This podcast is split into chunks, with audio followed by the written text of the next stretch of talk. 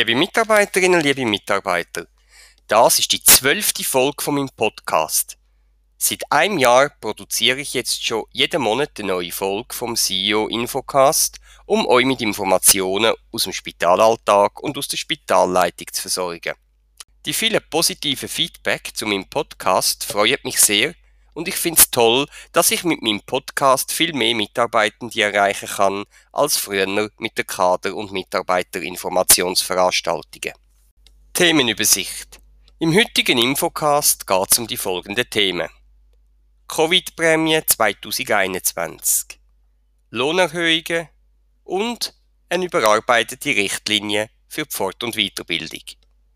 Im Anschluss an die Hauptthemen folgen unter dem Titel SharePoint Informationen, wo seit dem letzten Infocast bereits auf dem SharePoint publiziert worden sind.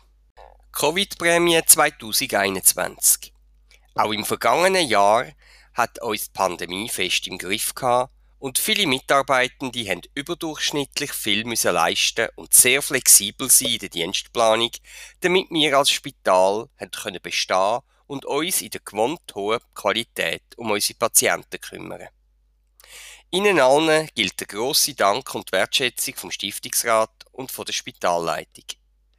Als Anerkennung von dieser Leistung hat der Stiftungsrat in der Dezember-Sitzung beschlossen, auch für das Jahr 2021 eine Covid-Prämie auszuzahlen.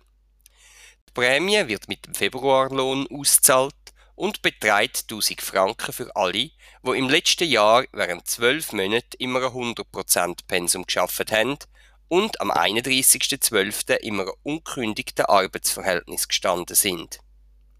Bei Teilzeit oder bei einer kürzeren Anstellungsdauer wird der Beitrag entsprechend angepasst. Die exakten Bedingungen für die Auszahlung sind im SharePoint publiziert worden. Lohnerhöhungen auch das Jahr gibt es für einige Mitarbeitende mit dem Januarlohn eine Lohnerhöhung. Der Stiftungsrat hat im Budget fürs Jahr 2022 eine zusätzliche Lohnsumme von 390.000 Franken bereitgestellt. Mit den Sozialleistungen, die das Spital tragen muss, sind das über 450.000 Franken. Ein Teil dieser Summe ist für strukturelle Lohnerhöhungen und ein anderer Teil für individuelle Anpassungen eingesetzt worden. Damit möglichst viele Mitarbeitende von einer Lohnerhöhung profitieren können, gilt die Regel, dass eine Lohnerhöhung pro 100% Pensum nicht grösser als rund 300 Franken pro Monat sein sollte. Die Mitarbeiter, die mit dem Januarlohn eine Lohnerhöhung erwarten dürfen, werden von den Vorgesetzten noch vor dem Lohnlauf persönlich informiert. Richtlinien für die Fort- und Weiterbildung. Im April 2021 ist eine neue Richtlinie für die Unterstützung der individuellen Fort- und Weiterbildung in Kraft getreten. Der Budgetprozess für das Jahr 2022 hat aber gezeigt, dass die Richtlinie nochmal ein bisschen überarbeitet und vereinfacht werden sollte. Aus dem Grund haben Dennis Schober, Simon Sachs und ich die Arbeit an die Hand genommen und der Spitalleitung eine neue Version von dieser Richtlinien unterbreitet. Die Neurichtlinie ist ab 1. Februar in SharePoint und beim HR verfügbar und gilt rückwirkend ab 1. Januar 2022. Ich bitte alle Mitarbeitenden und vor allem auch die Vorgesetzten, die neue Richtlinie zu studieren, bevor sie einen Antrag für Fort- und Weiterbildung einreichen oder bewilligen. Weiterbildungen vom neuen Typ Kurz können künftig direkt vom Bereichsleiter bewilligt werden, sofern er über genügend Budget verfügt. Weiterbildungen vom Typ Kurz dauern maximal zwei Tage und kosten maximal 1000 Franken.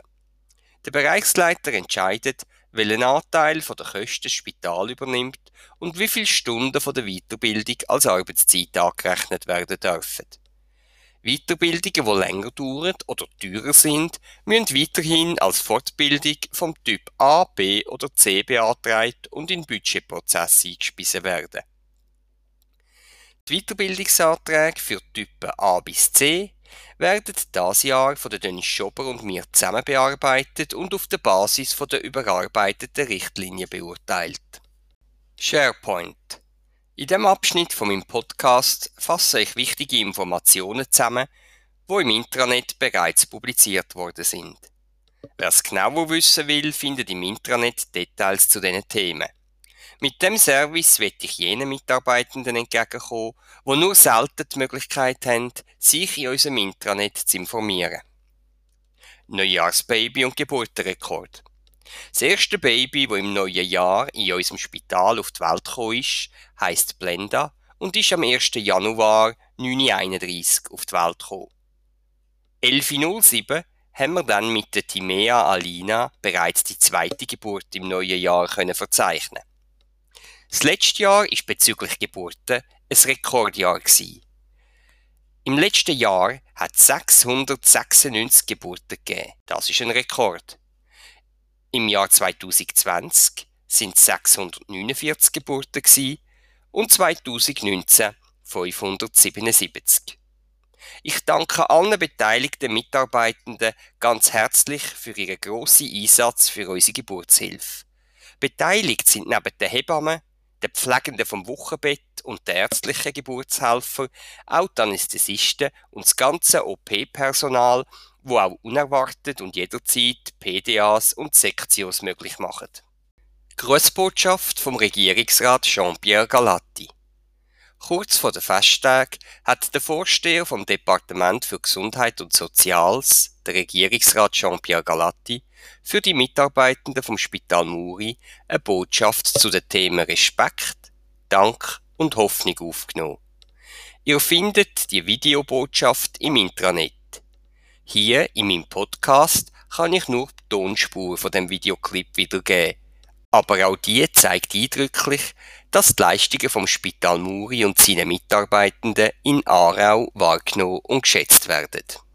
Liebe Mitarbeiterinnen und Mitarbeiter vom Spital Muri, es ist mir eine grosse Freude, kurz vor den Festtagen zu Ihnen zu reden. Ich möchte ein paar Gedanken äußern zu den Themen Respekt, Dank und Hoffnung. Leistung, die Sie alle im vergangenen Jahr an den Tag gelegt haben, täglich 365 Tage im Jahr, verdient den Respekt von der ganzen Bevölkerung, von den Patienten, aber auch von den Behörden und vom äh, Spitalpersonal selber. Der Respekt für ihre großartige Leistung zugunsten von der Gesundheit von ihren Patienten, von der Bevölkerung vom Kanton Aargau. Dafür danke ich Ihnen im Namen vom Regierungsrat, aber auch im Namen der ganzen Bevölkerung. Danke vielmals. Vor Weihnachten Neujahr haben wir alle Hoffnungen. Hoffnung darauf, dass das nächste Jahr besser wird für den ganzen Kanton, für die Spitäler, für die ganze Bevölkerung. Hoffnung darauf, dass die Pandemie ein Ende findet. Wir haben die Hoffnung, dass wir über die Festtage können Omikron beherrschen können, dass die Variante nicht so schlimm kommt, wie auch schon befürchtet. Und die Hoffnung darauf, dass Sie, besonders Sie, die so unter Druck gestanden sind im letzten Jahr, auch ein zur Ruhe finden und im Kreis von ihrer Familie, von ihren Lieben, können die Festtage geniessen. Ganz zusammengefasst haben wir alle die Hoffnung, und das wünsche ich Ihnen auch, auf ein gutes, gesundes und glückliches neues Jahr. Danke vielmals. Spitalapotheke. Seit dem 1. Januar leitet neu Katrin Dier unsere Spitalapotheke. Sie ist die Nachfolgerin von der Franziska Wittmer, die das Spital Ende Januar verlassen wird. Die Leitung von unserer Spitalapotheke durch Katrin Dier erfolgt im Rahmen vom Kooperationsvertrag mit dem KSB, wo unsere Apotheke betreibt. Die Katrin Dier hat ihr Pharmaziestudium 1999 an der Universität Marburg abgeschlossen und vor dem Wechsel ins Spital Muri im Spital Lacher geschafft. Ich danke der Franziska Wittmer für die kompetente und gute Zusammenarbeit und heiße Katrin Dier im Spital Muri ganz herzlich willkommen. Peer-Support-System mit der Mary Sherrill. Unser bestehendes Peer-Support-Angebot mit der Mary Sherrill ist erweitert worden. Neu besteht die Möglichkeit, sich in einer kleinen Runde von maximal 10 Personen über den Alltag und die beruflichen Herausforderungen auszutauschen. Die vergangenen Monate haben gezeigt, dass wegen der aktuell schwierigen und belastenden Situation ein vermehrtes Bedürfnis für solche Gespräche vorhanden ist. Wer teilnehmen möchte, kann sich bis spätestens eine Woche vor dem Termin per Mail bei der Mary anmelden. Die Kontaktangaben und die ersten fünf Gesprächstermine findet ihr im Intranet. Teilnahme ist kostenlos, zählt aber nicht als Arbeitszeit. Anpassung vom Schliesssystem. Immer wieder liegen die verlassenen Büros Patientenakten oder andere heikle Dokumente um und regelmäßig wird auch der PC nicht gesperrt, wenn man das Büro verlässt. Das sind grobe Verstöße gegen die grundlegenden Prinzipien vom Datenschutz und darf vom Spital nicht toleriert werden. Um den Datenschutz trotzdem bestmöglich zu gewährleisten, schränken wir ab dem 1. März den Zugang zu den Büros ein. Sämtliche Bürotüren werden ab dem 1. März automatisch geschlossen und können auch tagsüber nur noch mit einem berechtigten Badge geöffnet werden. Wir bitten alle Mitarbeitenden beim Verlassen vom Büro den PC zu sperren, heikle Akten einzuschliessen und die Bürotür zuzumachen. Außerdem wird es ab dem 1. März wichtig sein, dass man den eigenen Badge nicht im Büro liegen lässt. Elektronische Kleiderausgabe und Baulärm. Anfangs Januar ist im Intranet darüber informiert worden, dass im Sommer ein elektronisch gesteuertes Kleiderausgabesystem in Betrieb genommen wird. Damit hat es für alle immer genügend Kleider in der richtigen Größe an Lager, weil jede und jede elektronisch gesteuert sein eigenes Kontingent an Berufskleider zugeordnet bekommt. Damit spart das Spital auch Geld. Denn mit dem heutigen System muss das Spital jedes Jahr für sehr viel Geld Berufskleider nachkaufen, weil mehr Kleider bezogen als zurückgegeben werden. Die Bauarbeiten für das Kleiderausgabesystem werden in den nächsten Tagen zu Baulärm im Haus 1 führen. Die Baustelle befindet sich im Raum 106 im ersten UG vom Haus 1. Der Raum hat bisher als temporäres Sitzungszimmer dient und ist wegen dem Umbau ab sofort nicht mehr buchbar. Personells. In diesem Abschnitt informiere ich über Veränderungen im Kader und über den Eintritt von neuen Mitarbeitenden mit Querschnittsfunktionen. Anfangs Januar hat Daniela Buri ihre Arbeit als Leitung vom HR aufgenommen und Daniela Schüttpelz hat ihren Posten als oberste Prozessmanagerin von unserem Spital antreten. Mitte Januar ist die Leitung vom Direktionssekretariat von der Dennis Leuthard auf Elvira Schädler übergegangen.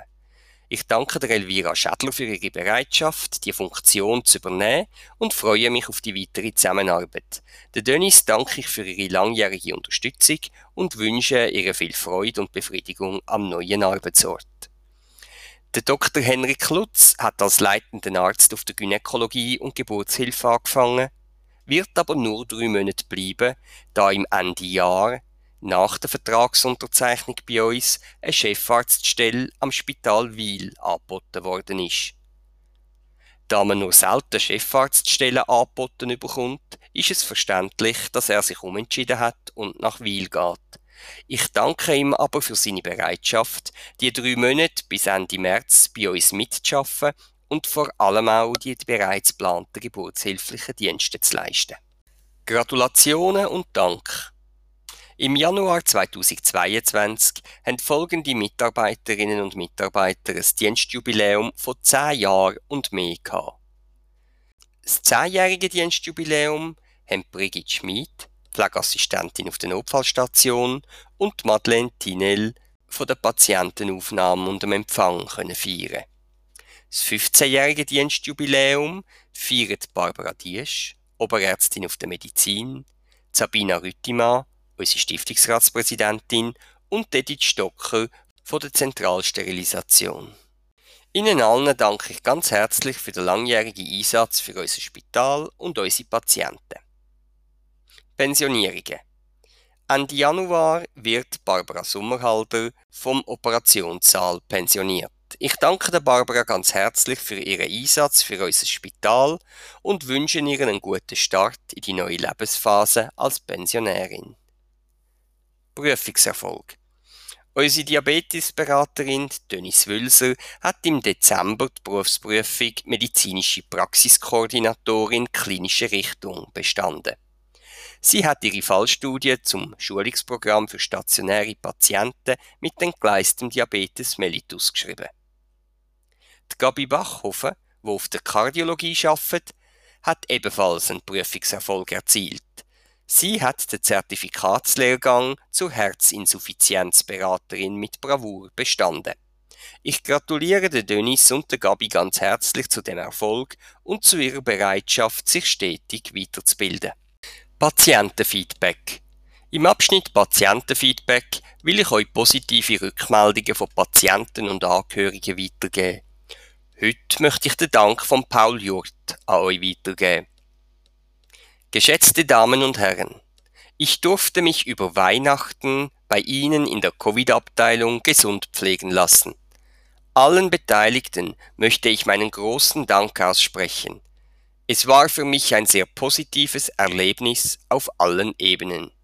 Freundliche Grüße, Paul Jurt aus Kliwangen.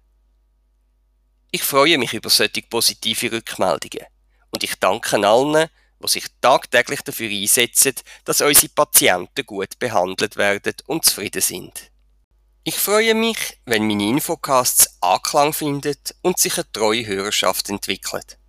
Am 21. Februar erscheint die nächste Folge von meinem Infocast. Ich freue mich, wenn ihr wieder reinhört. Wenn jemand eine Frage oder ein Thema hat, auf das ich im Infocast eingehen soll, dann kann er sich bei mir melden. Redaktionen für Themenwünsche aber auch für Gratulationen, ist am 16. Februar.